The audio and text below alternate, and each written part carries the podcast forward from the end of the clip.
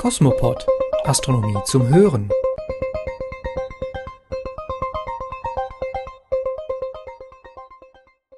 Könnte es Planeten wie unsere Erde auch bei fremden Sternen geben?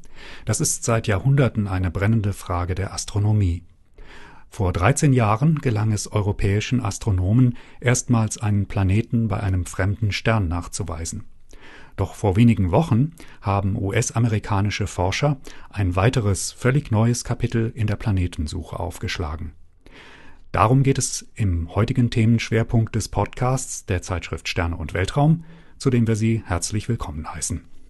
Wir beginnen mit Meldungen aus der Forschung, zusammengestellt von Tillmann Althaus. Cosmo News Nachrichten aus der Forschung.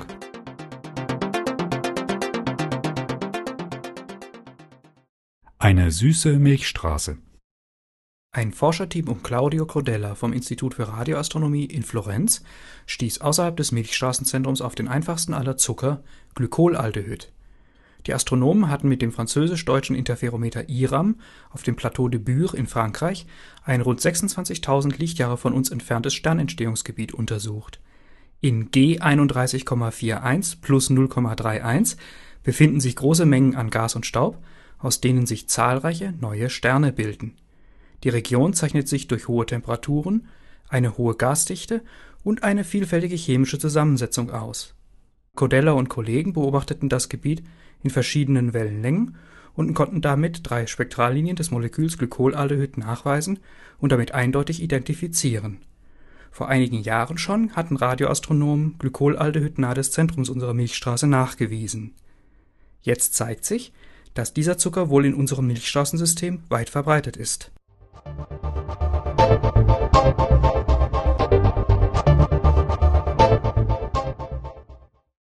Mit Juno zum Jupiter. Im August 2011 soll sich erneut eine US-Raumsonde auf den Weg zum Jupiter machen. Die Raumfahrtbehörde NASA stellte nun die Signale für die Sonde Juno auf grün. Juno soll im Oktober 2016 bei Jupiter ankommen und in eine Umlaufbahn um den Riesenplaneten eintreten. Rund ein Jahr lang wird sie dann Jupiter auf einer polaren Umlaufbahn umkreisen. Dabei umrundet Juno den Riesenplaneten 32 Mal und nähert sich dessen Oberfläche bis auf 5000 Kilometer an. Juno soll den inneren Aufbau von Jupiter erforschen und klären, ob der Planet einen festen Kern aus Gesteinen und Metallen besitzt. Weiterhin erforscht die Sonde das extrem starke Jupitermagnetfeld und die chemische Zusammensetzung der Atmosphäre des Gasriesen Juno ist dafür mit neuen wissenschaftlichen Instrumenten und einer Kamera ausgerüstet.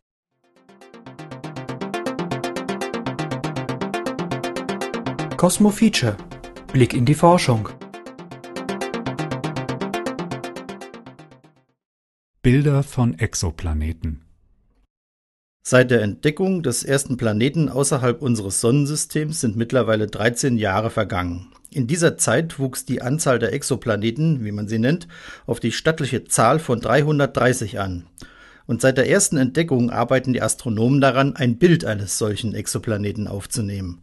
Dies ist nun endlich gelungen. Warum aber hat es so lange gedauert bis zum ersten Bild? Dazu muss man wissen, dass alle Exoplanetenentdeckungen nur indirekt möglich waren. Die Planeten sind Lichtjahre weit von uns entfernt und der Winkelabstand zwischen ihnen und ihrem Stern ist deshalb winzig. Erschwerend kommt hinzu, dass der Exoplanet nur einen winzigen Bruchteil des Sternlichts zu uns reflektiert. In der Lichtflut seines gleißend hellen Zentralgestirns geht das fahle Glimmen des Exoplaneten deshalb völlig unter. Das erfolgreichste Verfahren zur Entdeckung von Exoplaneten ist die Doppler-Methode. Dabei misst man über eine längere Zeit hinweg die Radialgeschwindigkeit des Sterns. Die allermeisten der Exoplaneten wurden mit ihrer Hilfe entdeckt. Das Licht des Sterns, um den der Exoplanet kreist, zerlegt man dabei in die Spektralfarben und analysiert, ob sich der Stern rhythmisch auf uns zubewegt oder von uns wegbewegt. Denn wie bei einem Eislaufpaar, das sich an den Händen haltend eine gemeinsame Pirouette dreht, liegt der Schwerpunkt nicht in einem der beiden Eisläufer, sondern zwischen ihnen, und zwar näher beim schwereren Partner. Im Falle des Paars Stern-Exoplanet liegt der Schwerpunkt noch innerhalb des Sterns, jedoch nicht in dessen Zentrum. Und so spiegelt der Stern die Bewegung seines Exoplaneten wider, während dieser ihn umkreist. Im Spektrum des Sternlichts lassen sich dann mit hochauflösenden Spektrographen periodische Verschiebungen der Spektrallinie nachweisen. Doch wie ist es nun gelungen, ein Bild anzufertigen? Der immense Helligkeitsunterschied zwischen Stern und Planet und der winzige Winkelabstand erfordern für eine direkte Abbildung des Exoplaneten ausgefuchste optische Systeme und die richtige Suchstrategie. So konzentrieren sich einige Versuche, Exoplanete abzubilden, auf junge Systeme. Dort ist der Planet aus seiner Entstehungsphase noch recht heiß und gibt Wärmestrahlung ab. Vorteil: Bei infraroten Wellenlängen ist der Kontrast zu seinem Stern nicht so groß wie im sichtbaren Spektralbereich. Zudem beschränkt man sich bei der Suche auf nahegelegene Sterne.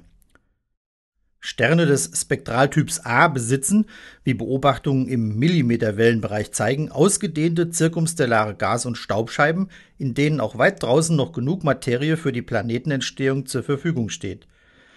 Und genau bei solchen Systemen konnten die Forscher nun erstmals erfolgreich bei gleich zwei Sternen Exoplaneten abbilden. Der eine Stern mit der Katalognummer HR 8799 befindet sich im Sternbild Pegasus, 120 Lichtjahre von der Erde entfernt. Durch Aufnahmen, in denen der Stern selbst weitgehend ausgeblendet ist, zeigen sich drei Exoplaneten auf einen Streich. Sie umrunden ihr Zentralgestirn im Abstand von 24, 38 bzw. dem 68-fachen des Abstands Erde-Sonne. Der äußere der drei Planeten definiert die innere Kante der großen zirkumstellaren Scheibe.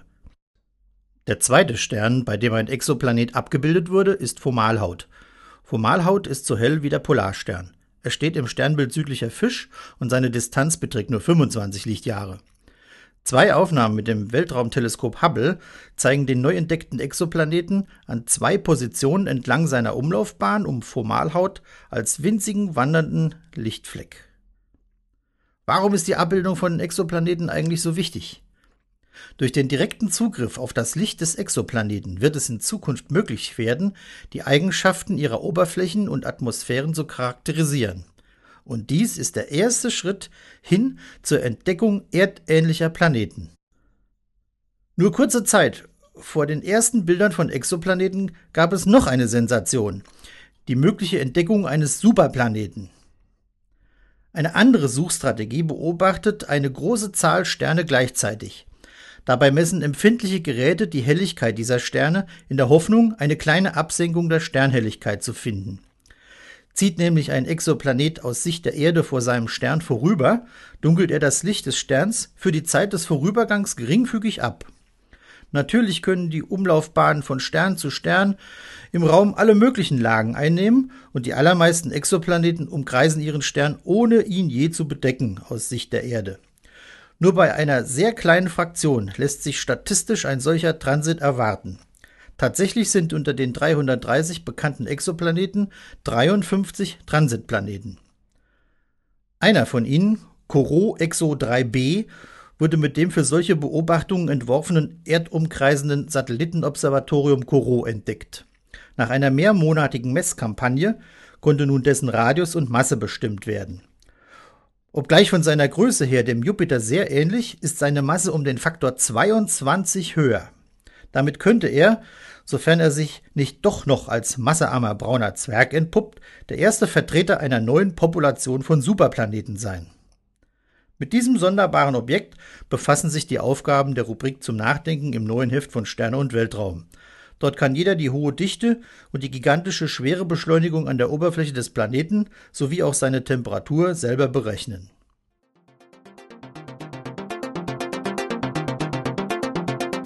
Kosmos Szene Nachrichten für Sternfreunde.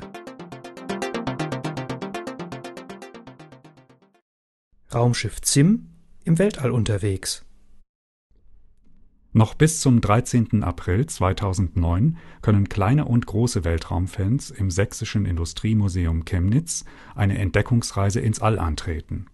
Die Sonderausstellung Raumschiff ZIM unterwegs im Weltall vermittelt Kindern und Erwachsenen die Faszination des Kosmos. Im Erlebnisbereich Space for Kids erkunden junge Astronauten in Begleitung von Mentoren den roten Planeten Mars und erleben in einem Weltraumlabor den Alltag in der Internationalen Raumstation. Atemberaubende 3D-Projektionen und Originalexponate ermöglichen einen spielerischen Zugang zur komplexen Thematik der Raumfahrt.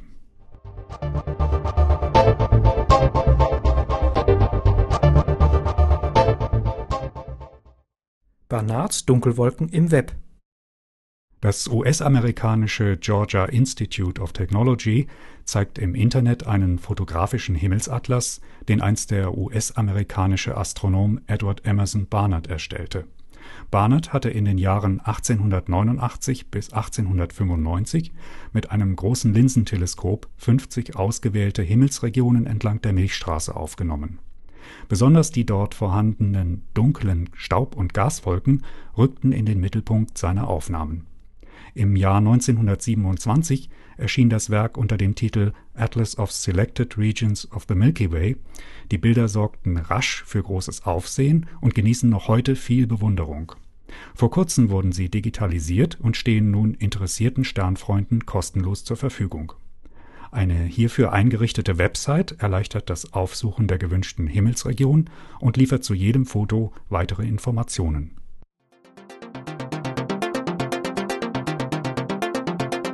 Cosmos Sky, aktuell am Himmel.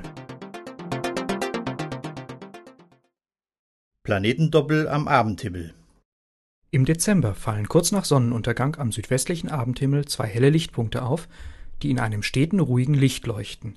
Es sind keine Sterne, denn die würden auch flackern, sondern die beiden hellsten Planeten unseres Sonnensystems. Der untere und hellere von ihnen ist die Venus, die innere Nachbarwelt unserer Erde. Venus leuchtet in einem weißlichen Licht und ist nach Sonne und Mond das hellste Objekt am Himmel. Weiter oben strahlt Jupiter, der größte Planet unseres Sonnensystems. Er leuchtet in einem gelblichen Licht. Wenn Sie in den nächsten Wochen annähernd zur gleichen Zeit an den Abendhimmel schauen, können Sie verfolgen, wie Jupiter immer tiefer zum Horizont hinsinkt, während Venus an Höhe gewinnt. Anfang Januar ist Jupiter dann kaum noch zu erspähen. Im kommenden Januar und Februar lohnt es sich, die Venus mit dem Feldstecher oder einem Teleskop zu beobachten. Sie sehen dann eine winzige Sichel, die im Verlauf der Zeit immer schmäler wird, dabei aber an Größe zulegt. Venus nähert sich nämlich immer mehr unserer Erde an. Da Venus innerhalb der Erdbahn die Sonne umkreist, zeigt sie uns einen zunehmend größeren Teil ihrer dunklen Nachtseite. Im Laufe des März verabschiedet sich auch die Venus vom Abendhimmel. Sie wandert dann hinter der Sonne vorbei und wird ab Mitte April als Morgenstern wieder sichtbar